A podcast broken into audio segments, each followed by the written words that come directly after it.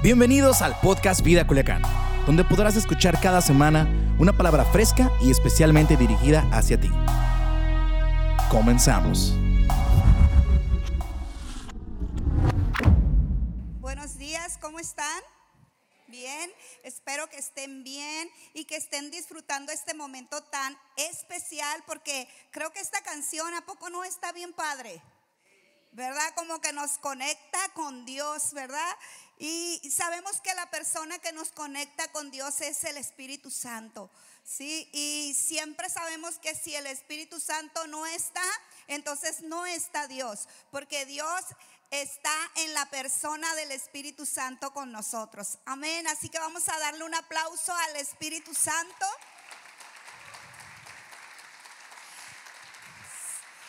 Y bienvenidos también a todos los que están en la transmisión en Vive Radio en la 104.5 y también en todos los medios de Facebook o en algún eh, dispositivo donde esté escuchando este momento la palabra. Yo quiero decirte que hoy Dios nos dará una palabra que nos va a retar, que nos va a hacer entender que el reino de Dios sufre violencia y que solamente los valientes arrebatan el reino. Ok, bienvenidos también aquí a todos ustedes. Qué bueno que estamos aquí y es para mí un honor poder estar en este lugar. Y hoy el tema que yo quiero compartir es un tema que yo creo que estamos viviendo tiempos bastante difíciles. En estos tiempos se están viendo cosas que no, que son muy alarmantes y cosas que son muy peligrosas. Con cada día que pasa, el mundo se convierte más a la maldad y más se revela en contra de Dios. Estoy segura que todos aquí estamos de acuerdo cuando digo que la maldad se ha aumentado, ¿verdad? Y que en el mundo el mundo está sufriendo más violencia. Es por eso que hoy quiero yo compartirte una palabra que rete tu vida y yo quise ponerle a, ay, si no lo pronuncio bien, ahí me perdonan, ¿ok? Al, Alzheimer espiritual. Y yo creo que todos hemos escuchado de esa enfermedad, ¿verdad? Que se les da a las personas que comienzan a olvidar su vida, a olvidar las personas, a olvidar su mundo, a olvidar su niñez, a olvidar su vida pasada. Y quiero basar mi, mi prédica hoy en el libro de Ezequiel, capítulo 37, del verso 1 al 10. Vamos a estar escudriñando esta palabra para que podamos entender qué es qué es lo que yo quiero compartirte en este momento. Fíjense bien, Ezequiel, quien escribió este libro, su nombre significa Dios fortalece o fortalecido por Dios. Ezequiel fue uno de los profetas mayores y profetizó entre los judíos exiliados en Babilonia durante los últimos días de la decadencia y la caída de Judá. Este hombre ministró a lo largo de los días más difíciles de la historia de este pueblo. En otras palabras, el periodo de 70 años de cautiverio en Babilonia fue cuando Ezequiel estuvo profetizando. Ezequiel fue llevado cautivo antes del asalto final en contra de Jerusalén. Y él usó profecías, parábolas y señales para dramatizar el mensaje de Dios. Recuerden que él era un profeta. La profecía es no es más que una palabra que Dios le da a una persona para un pueblo, para una persona, para una nación. Y Ezequiel fue usado como profeta en este tiempo cuando fue la, eh, exiliados o sacado el pueblo de, por parte de Babilonia. Entonces hubo fuertes advertencias y llamado al arrepentimiento que Dios les envió a través del profeta Ezequiel. Este pueblo eventualmente dejó de existir. O sea, ya no está más. Y ahora debemos preguntarnos nosotros, ¿por qué fue que Jerusalén y Judá dejaron de existir? ¿Se preguntan ustedes? O a lo mejor no lo sabemos porque no lo hemos escuchado o leído, ¿verdad? Pero, ¿por qué razón fue que dejaron de existir estos pueblos que fueron los pueblos de Dios? ¿Sí? Donde Dios se había mostrado, donde Dios había manifestado su gloria, ¿cómo es posible que estos pueblos dejaran de existir? Y quiero darte una razón, la razón fundamental, que el pueblo no hizo o dejó de hacer es que ellos desobedecieron y fueron idólatras. Fueron desobedientes a Dios. Fueron idólatras se buscaron dioses ajenos delante de Dios. Es por eso que estos pueblos dejaron de existir. Ahora yo te hago una pregunta. ¿Existe esto en el mundo de hoy? ¿Tú qué dices? La desobediencia y la idolatría hacia Dios. ¿Existe? Sí. Y no solamente afuera de, las, de la iglesia, sino también dentro de la iglesia. ¿Ustedes creen que dentro de la iglesia existe esto? Sí, ¿verdad? La triste realidad es que sí. Y es por eso que hoy en día podemos ver cómo muchos se desvían de la verdad de Dios para seguir doctrinas de hombres y otros buscan apartar al hombre completamente de Dios a través de filosofías huecas y sutilezas según las tradiciones de los hombres conforme a los rudimentos del mundo y no según Cristo, según Colosenses 2:8. Sí, muchos se van tras filosofías huecas tras cosas que no son de Dios, que no vienen en la palabra de Dios. Y estas personas tristemente se hacen idólatras de cosas externas que no le agradan a Dios. Y no solamente se hacen, se hacen idólatras, desobedecen, desobedecen, perdón, desobedecen, sí, no puedo pronunciar, son desobedientes a Dios. Mejor, así se escucha mejor. ¿Ok? A veces somos desobedientes e idólatras. Y eso hace o provoca que nosotros nos vayamos a cosas que no le agradan a, a, Dios y que son cosas del mundo. Por eso Colosenses dice, hacen su propia filosofía hacen su propia doctrina, hacen su propio Dios.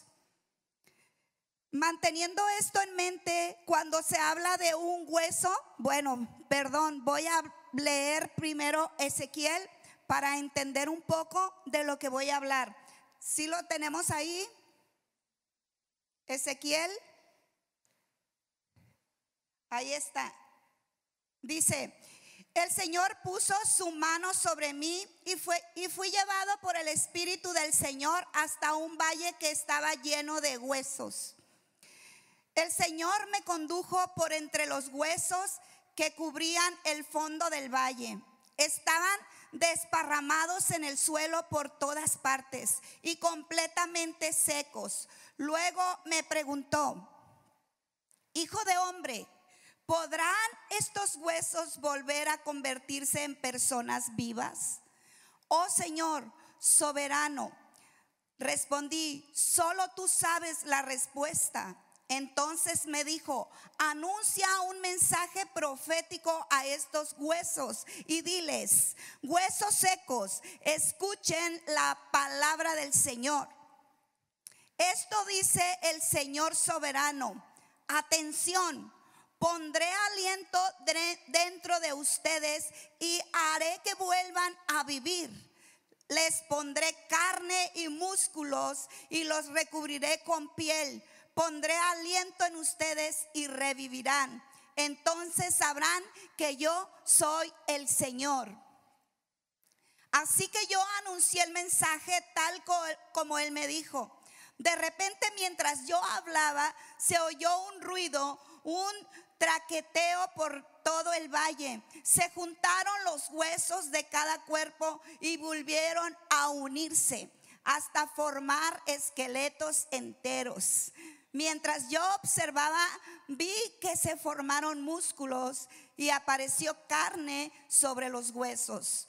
Después se formó piel para recubrir los cuerpos, pero aún no tenían aliento de vida.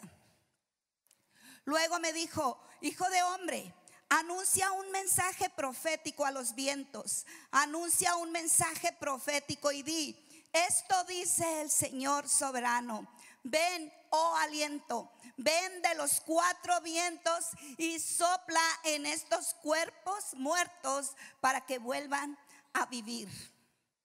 Así que yo anuncié el mensaje como Él me ordenó y entró aliento en los cuerpos. Todos volvieron a la vida y se pusieron de pie. Era un gran ejército. Wow. ¿Habían leído ustedes esta, esta porción? Sí. Mm, permítanme, voy a tomar agua porque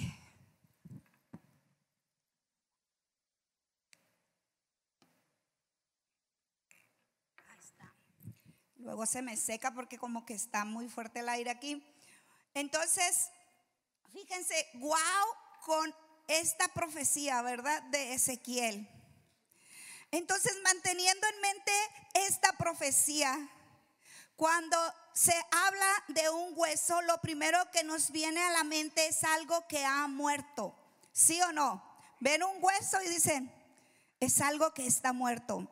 Pero quiero que nos fijemos en que Ezequiel no solamente dice que había huesos, sino que los describe como secos en gran manera. O sea, no solamente era un hueso que, por ejemplo, cuando te comes un, un pollo y queda el hueso, en la tarde lo ves, ¿no? No, esos huesos estaban sumamente secos, tenían tiempo que esos huesos estaban ahí. La realidad es que cuando meditamos un poco en el asunto, no, no, nos será difícil reconocer que el mundo está completamente lleno de huesos secos. Cuando tomamos el tiempo de reflexionar en las condiciones en las que se encuentra el mundo, pronto nos damos cuenta que a diario nosotros caminamos y atravesamos por este valle de, de huesos secos todos los días, cuando vas a tu trabajo, en tu mover, en la ciudad, en los pueblos, en la nación. Nuestra nación es un valle de huesos secos, donde están muertos, donde no hay vida. Ellos se habían revelado en contra de Dios. Ellos habían dejado atrás todas las cosas que Moisés les había enseñado y todo lo que Dios había hecho por ellos. ¿Por qué ha sucedido esto? La razón principal por lo que sucedió esto es que, olvidaron, no recordaron. Los seres humanos somos de muy mala memoria. Digan conmigo, tenemos muy mala memoria. La verdad, todos, todos olvidamos. A veces tú dices, oye, tanto bien que le hice a esta persona, ¿cómo es que se le ha olvidado lo que yo he hecho por ella? ¿Sí o no? Hacemos cosas por alguien y se les olvida cuando hay un problema, cuando hay un desacuerdo, se les olvida, se les olvida que un día tuvieron la necesidad y tú pudiste darle o prestarle. La verdad es que tenemos un grave problema los seres humanos. ¿Sí? Tenemos muy poca memoria. En muchas ocasiones se nos olvida lo que Dios ha hecho por nosotros. Se nos olvida que solo Él nos pudo dar la paz que no teníamos. Que solo Él pudo calmar las tormentas en nuestra vida que nos azotaban de un lado a otro. Se nos olvida que solo Él nos pudo liberar del yugo del enemigo. Se nos olvida que solo Él nos pudo liberar de la esclavitud del pecado. El pueblo se había olvidado de lo que Dios había hecho. Se olvidaron de mí y cavaron para sí cisternas rotas, cisternas rotas que no retienen agua, dice un pasaje de la Biblia. Este pueblo estaba ahí en el desierto, en el valle de los huesos secos, porque se olvidaron de la grandeza de su Dios, se olvidaron de todo lo que Dios había dado por ellos. Qué triste la situación que vivimos a diario. Porque aún en nuestras familias se nos olvida cuando alguien nos dio la mano. Se nos olvida tenemos corta memoria. Dios nos ayude, ¿verdad? ¿Qué sucede cuando nos olvidamos? Lo que sucede cuando nos olvidamos de la verdad de Dios es que nuestra relación con Dios comienza a sufrir y morimos espiritualmente. Hay personas que se han olvidado de Dios que se han olvidado de cómo Dios hizo con ellos, de todo lo que Dios les dio, de todo lo, el precio que Dios hizo por ellos. Y como comenzamos a olvidar las cosas que Dios ha hecho a través de nuestra vida, en el transcurso de nuestra vida, en el diario, diario vivir, Dios ha hecho grandes cosas, pero se nos olvida porque desgraciadamente nosotros los seres humanos tenemos muy corta memoria. Muchos de nosotros podemos voltear a los lados y ver cuántas personas no se han olvidado de lo que Dios hizo por ellos. Sí, y andan allá vagando como huesos secos. Después de que Dios les dio un montón de cosas, después de todo lo que recibieron de la mano de Dios, andan afuera y hasta se están en contra de Dios. Comienzan a hablar de Dios, que Dios no les ayudó, que Dios es mentiras lo que dice su palabra, que y comienzan a renegar y a maldecir a Dios. Y hay un sinnúmero de personas que se han alejado de Dios y se han desviado. ¿Por qué? Porque no han tenido una buena memoria. Habiendo sido alguna, algunos alguna vez seguidores de la verdad de Dios, ahora se encuentran apartados por completo. Es decir, se encuentran muertos espiritualmente. Se encuentran en la misma condición de esos huesos secos en el valle. Es por eso que hoy yo quiero hablarte de cinco verdades que debemos de conocer y hacer. Di conmigo conocer y hacer. No solamente conocer, sino hacerlo.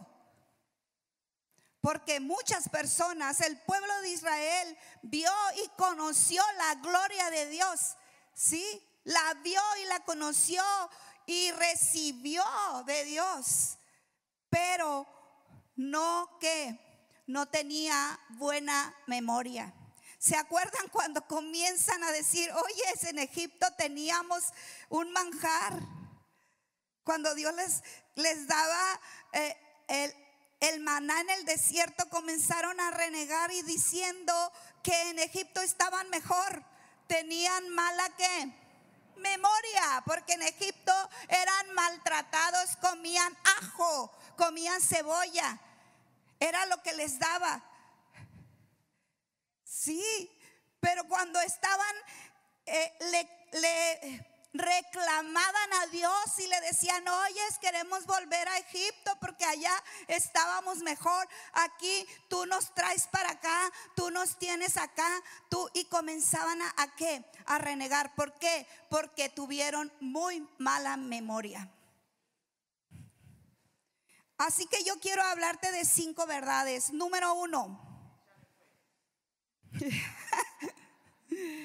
Tienes que ser obediente. Número uno, tienes que ser obediente. El pueblo de Israel no fue obediente. Dice ahí que fue por desobediencia que murió. Por desobediencia y por idólatra, que se los llevaron cautivos.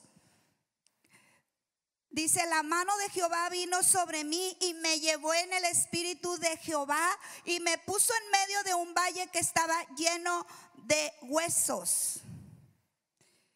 En el caso de Ezequiel, Jehová le guió hasta este valle lleno de huesos.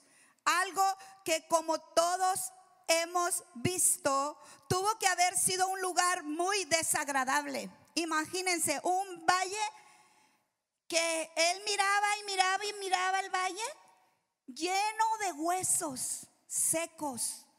Y él dice, muy secos. Sí, lo hizo, lo llevó. A lo mejor muchas veces nosotros no alcanzamos a ver los propósitos de Dios. Aunque en algunas ocasiones no podemos entender el porqué de las cosas, nosotros necesitamos mantenernos en obediencia. Sí, porque si Dios nos pide algo, pero no está de acuerdo a nuestro pensamiento o a lo que nosotros queremos, no queremos obedecer. Sí, queremos obedecer solamente las cosas bonitas. Queremos ser obedientes a lo que nos agrada. Pero cuando Dios nos pide algo, que hagamos algo en lo cual yo estoy, pues no me gusta, entonces ¿qué? desobedecemos. Es como en el hogar, en casa. Cuando nuestros padres nos piden algo que no nos agrada, desobedecemos. Pero cuando nos dice, hey, vamos a esto, obedecemos. Cuando, a, cuando de acuerdo a qué? A lo que yo quiero y a lo que yo deseo. Sí, el pueblo de Israel solo quería tener las cosas buenas de Dios quería obedecer a lo que ellos pensaban que estaba bien, a lo que Dios les pedía y les decía que estaba bien. Entonces, primero que nada, si tú no quieres sufrir de un Alzheimer espiritual, necesitas primero ser obediente. Ser obediente. Jesús fue obediente hasta la muerte y muerte de cruz. Número dos, observa, pon mucha atención. Y me hizo pasar cerca de ellos por todo el derredor. Y aquí que eran muchísimos sobre la faz del campo, del valle, y por cierto secos en gran manera. ¿Qué nos está diciendo Ezequiel aquí? Por favor, prestemos mucha atención. Esto es de suma importancia. Observa, pon atención.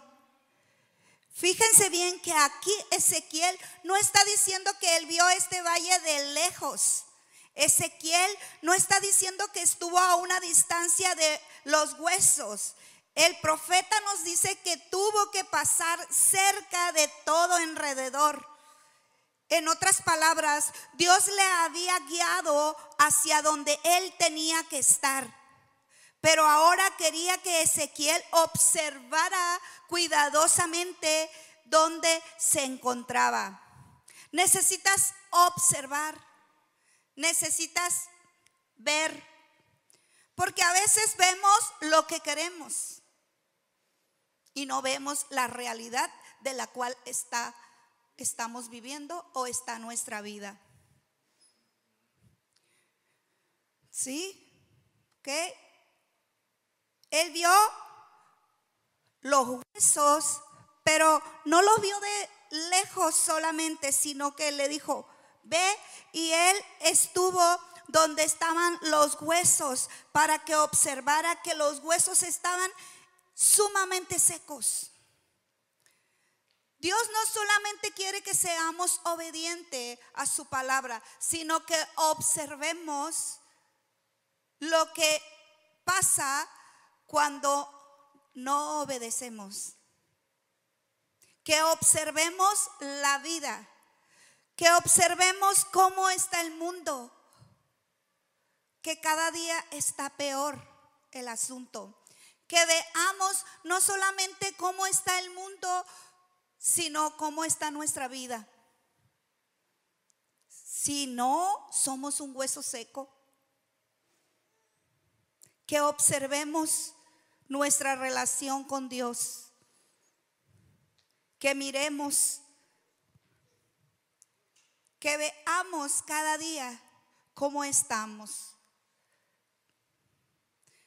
Dios nos pide que nos acerquemos a todo lo que está a nuestro alrededor.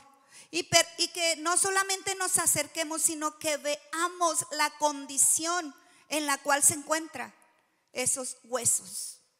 Que veamos la condición de las personas, pero también que veamos nuestra condición. ¿Cuál es la condición del mundo? ¿Cuál es la condición en la cual estamos enfrentándonos? Número tres, necesitas mantener tu fe creciente. Y me dijo, hijo de hombre, ¿vivirán estos huesos? Y dije, Señor Jehová, tú lo sabes. ¿Qué sucedió aquí? Lo más evidente aquí es que Dios estaba probando la fe de Ezequiel. Dios probó su fe y Ezequiel no dudó y no titubeó. Le dijo, mira los huesos, obsérvalos. Y le dice, hijo de hombre, ¿crees que vivirán estos huesos? Y Ezequiel inmediatamente le dijo, tú lo sabes, Señor. Tú lo sabes, Señor.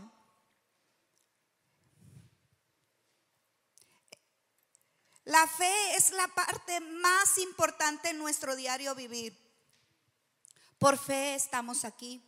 Por fe somos salvos. Por fe vamos al cielo. Vivimos por fe. Fuimos llamados a tener fe. Sin fe es imposible agradar a Dios. Así que estamos llamados a confiar completamente en Dios. Puede ser que en nuestros ojos las cosas aparentemente no, no tienen solución. Puede ser que las cosas no se vean bien, pero nuestra fe no nos puede fallar. A lo mejor estamos enfrentando eh, economía baja, enfermedades, un montón de pecado, un montón de cosas que está desbastando el mundo, las naciones. Ahora nos enteramos que hay muy poca agua y hay ciudades en nuestro país que tienen muy poca agua.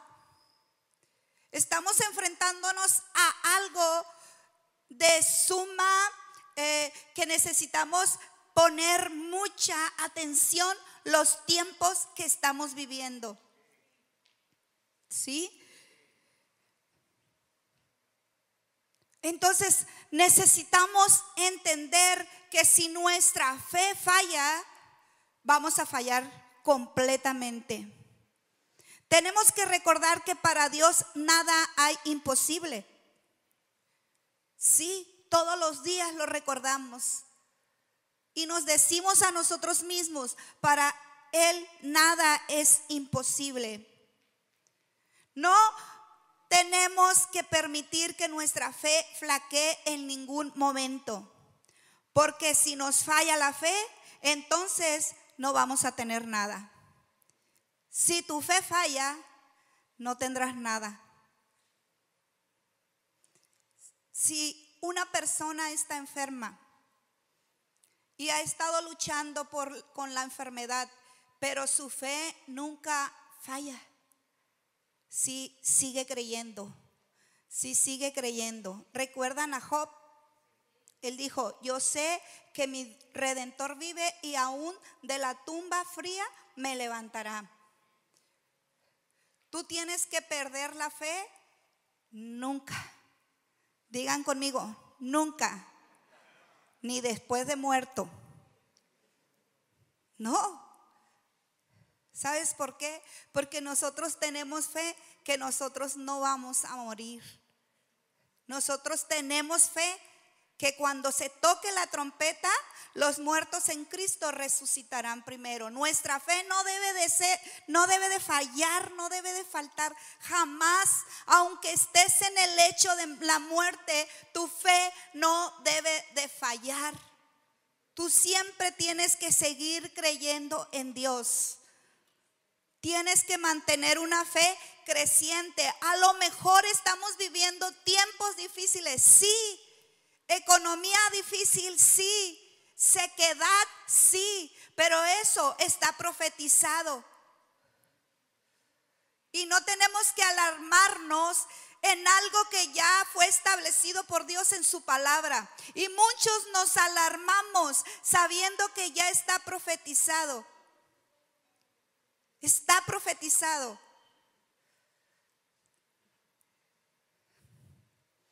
Entonces, nuestra fe jamás debe de fallar. Nos alarmamos por algo que sabemos que tarde o temprano va a suceder. Si muere alguien, nos alarmamos. O sea, venimos aquí para morir y nos alarmamos sabiendo que, que ya está establecido. Entonces, mientras nuestra fe si esté ahí, aunque estemos muertos, viviremos.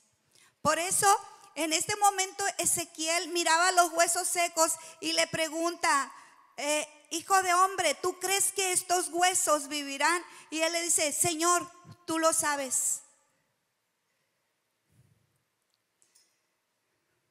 ¿Por qué? Porque Ezequiel seguía creyendo. Y lo podemos ver más adelante porque dice que comenzaron los huesos a que a unirse y comenzó a salir tendones y comenzaron a, a esos huesos a cobrar vida. Esa es la fe que tuvo Ezequiel en ese sueño. Y es una palabra profética para nosotros que aún después de la muerte nuestro cuerpo va a ser glorificado. Amén. Entonces, nunca debe de fallar la fe. Nunca digas, ay, Dios, mira lo que estamos viendo. Ay, Dios, mira. ¿Por qué? Porque es lo que ya está profetizado. Solamente necesitamos seguir creyendo en Dios, no perder la fe. Número cuatro, habla a la palabra. Habla la palabra. Profetiza sobre estos huesos y diles, huesos secos, oíd palabra de Jehová. Dios le dijo a Ezequiel que le hablara los huesos secos. No como se habla normalmente, sino que le hablara con autoridad, con la autoridad que Dios le estaba dando. Dios nos dice a nosotros lo mismo. El día de hoy necesitamos profetizar sobre los huesos secos, sobre la ciudad, sobre la nación. Necesitamos profetizar sobre las personas que se encuentran en ese valle de huesos secos. Cristo nos ha dado la autoridad para vencer el mal con el bien y las mentiras del diablo con la verdad de Dios. Cuando hablamos la palabra de Dios con la autoridad que Él nos ha dado, sucederá tal como podemos encontrar aquí. Sucederá de esta manera porque la palabra de Dios es viva, la palabra de Dios es vida y es lo único que sirve para iluminar nuestro camino, es nuestra lámpara a nuestros pies. Es quien puede iluminar en medio de la oscuridad. La palabra será quien nos guíe. Solo con la palabra de Dios vamos a poder vencer. Solo con la palabra de Dios podemos obtener la victoria sobre cualquier situación. Amén. Digan amén. ¿Cuántos leen la palabra de Dios? ¿Cuántos conocen la palabra de Dios? O estamos como aquellos que van a ir a hacer un examen y no estudian y creen que Dios les va a soplar la respuesta cuando no estudiaron.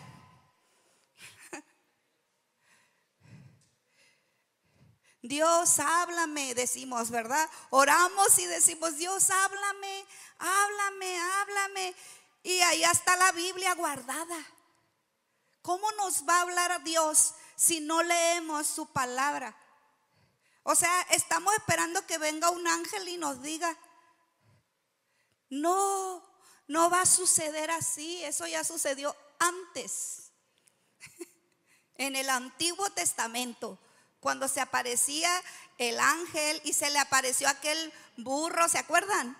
Al asno. en aquellos entonces sí se aparecía el ángel. Ahorita no se va a aparecer un ángel. Tú necesitas ir por tu Biblia, allá donde la tienes guardada y escondida, y comienza a leerla. Y hay personas que dicen, es que no le entiendo. ¿Saben que cuando, cuando comenzamos a hablar tampoco entendíamos? Cuando nuestros papás nos decían una palabra, no la entendían los niños. De niño no entendíamos muchas palabras. Decíamos nosotros, ¿qué me estará diciendo? Que no le entiendo. Porque éramos niños espirituales y no entendemos la palabra cuando somos niños espirituales. Y hay muchos que nos quedamos siendo niños espirituales porque no queremos aprender a leer la palabra de Dios. Sí, perdón, es que yo siempre digo algo. Que quiero predicar bonito, pero a veces no se puede.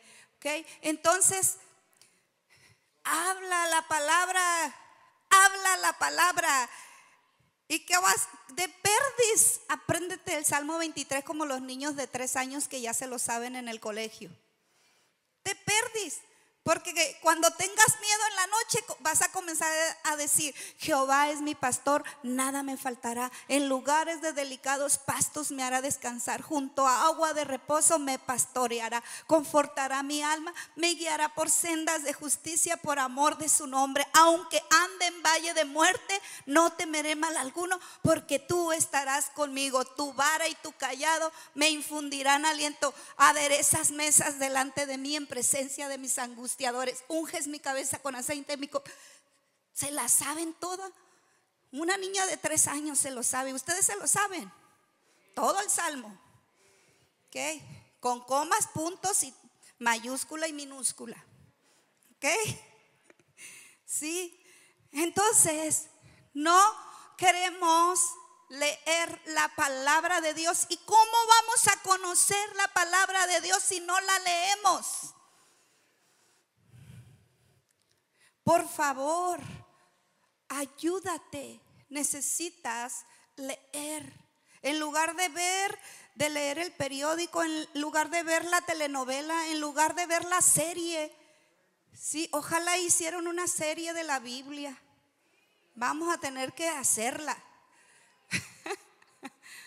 la serie de la Biblia para que podamos saber y conocer lo que Dios tiene para nosotros. Necesitamos declarar la palabra. Necesitamos vivir en la palabra. La palabra de Dios en acción no puede ser detenida por nada ni nadie. Cuando vemos la palabra de Dios en acción, vemos a hermanos y hermanas dispuestos a hacer lo que sea necesario por Dios. Cuando vemos la palabra de Dios en acción, vemos un ejército grande Vemos personas maduras, vemos personas que van a perseverar, vemos personas que van a llegar a la meta. Cuando hablamos de la palabra de Dios, hablamos de Dios, hablamos de todo. Y no solamente hablar la palabra. Cinco, depende del Espíritu Santo. Cuando somos obedientes a lo que Dios nos manda, algo grandioso sucederá. Profeticé pues como me fue mandado y hubo un ruido mientras yo profetizaba y aquí un temblor y los huesos se juntaron cada hueso con su hueso y miré y aquí tendones sobre ellos y la carne subió y la piel cubrió por encima de ellos, pero no había en ellos espíritu. Y me dijo, profetiza al espíritu, profetiza, hijo de hombre, y di al espíritu, así ha dicho Jehová el Señor, espíritu ven de los cuatro vientos y sopla sobre estos muertos y vivirán y profeticé como me había mandado y entró espíritu en ellos y vivieron y estuvieron sobre sus pies. Y era un ejército grande en extremo. No profetizamos porque no queremos. Tenemos a alguien, al Espíritu Santo, él nos da el poder para hablar, Él nos da el poder para profetizar, Él nos da el poder para vivir, para declarar la palabra. Pero si no está el Espíritu Santo en nosotros, entonces no podemos hacer nada. Necesitamos buscar al Espíritu Santo y Él nos va a guiar a toda verdad y a toda justicia. ¿Saben por qué hay tantas personas muertas espiritualmente? Porque no buscan al Espíritu Santo, porque no leen la palabra de Dios, porque no profetizan en su vida. Tú tienes que aprender a profetizar. Profetiza con quién te vas a casar. Profetiza qué vas a hacer. Profetiza tu vida puedes hablarlo. Pero lo peor de todo es que hablamos cosas que no son de Dios. Hablamos cosas negativas, hablamos cosas que nos destruyen, hablamos cosas que nos deprimen, hablamos cosas que nos desunen, hablamos cosas que en lugar de edificarnos, que en lugar de ayudarnos para ser mejores, ¿sí? Nos van para abajo. Entonces, comienza a profetizar en tu vida. No importa que diga la gente que, estamos locos. Comienza a decir, yo lo creo, yo sé. Yo sé que mi redentor vive y aún de la muerte, aún de la tumba fría, me levantará. Amén. Necesitamos aprender a vivir no siendo hueso seco. Tenemos que tener cuidado porque el pueblo de Israel está desparramado en el desierto porque no obedecieron. Si queremos obtener la victoria aun cuando las cosas nos aparentan ser buenas, si queremos obtener la victoria cuando las cosas parecen ir de mal en peor, tenemos que ser obedientes y dejarnos guiar. Tenemos que mirar hacia nuestro alrededor, viendo a las personas, buscando hacer la voluntad de Dios. Nuestra fe no nos puede fallar y tenemos que transmitir la palabra de Dios con la autoridad que Él nos la dio. No podemos descorazonarnos y ni apartarnos de Él. No podemos permitirle al enemigo que nos mate espiritualmente. No olvide lo que Dios ha hecho. No olvide lo que Dios le ha dado. No olvide las bendiciones que Dios le ha dado. Porque el solo hecho de que tú estés aquí es una bendición. El solo hecho de que estés respirando es una bendición. El solo hecho de que sigas de pie es una bendición. Y más aún porque le conocemos a Él. Porque lo tenemos a Él. Y si lo tenemos a Él, tenemos todo. Amén. Vamos a darle Un aplauso al Señor. Necesitamos perseverar, necesitamos esforzarnos, necesitamos ser valientes. Necesitamos dejar que Dios venga y nos hable. Dijo Ezequiel, la mano de Jehová vino sobre mí. La realidad es que Ezequiel no, no hizo nada, solamente se dejó tomar por Dios. Dejó que Dios lo usara. Levántate, ponte de pie. Vamos a orar y le vamos a decir, Señor, no quiero estar en ese valle de huesos secos. No, Señor. Todavía me falta mucho. Todavía me falta mucho. Tengo que caminar. Quiero ver tu gloria. Espíritu Santo, todavía me falta mucho. Nunca debo de perder la fe. Aunque venga la tormenta, aunque vengan los problemas, aunque venga el desánimo, no puedo perder la fe. Dile, Señor, enséñame cada día a depender de ti. Enséñame a depender de tu palabra. Enséñame a depender de tu Espíritu Santo. Enséñame, Señor. Enséñame, enséñame. Si tú estás ahí en tu casa y nunca le has dicho al Señor, entra a mi corazón, quiero conocerte. Yo te invito que hagas esta oración conmigo ahí en tu casa. Señor Jesús, hoy abro mi corazón y te entrego mi vida. Deposito mi fe en ti y pido que me perdones de todos mis pecados. Te doy gracias por tu amor y por tu misericordia. Y te recibo como mi Señor, como mi Salvador. Ayúdame, por favor, ayúdame a caminar contigo en cada momento de mi vida. Gracias Jesús por tu salvación. Gracias en el nombre de Jesús. Amén. Amén. Amén. Gracias por ser parte de la comunidad Vida Culiacán. Nos encantaría que pudieras compartir este podcast con tus familiares y amigos. No olvides suscribirte a nuestro podcast a través de todas las plataformas de audio, como Apple Podcasts, Spotify y YouTube.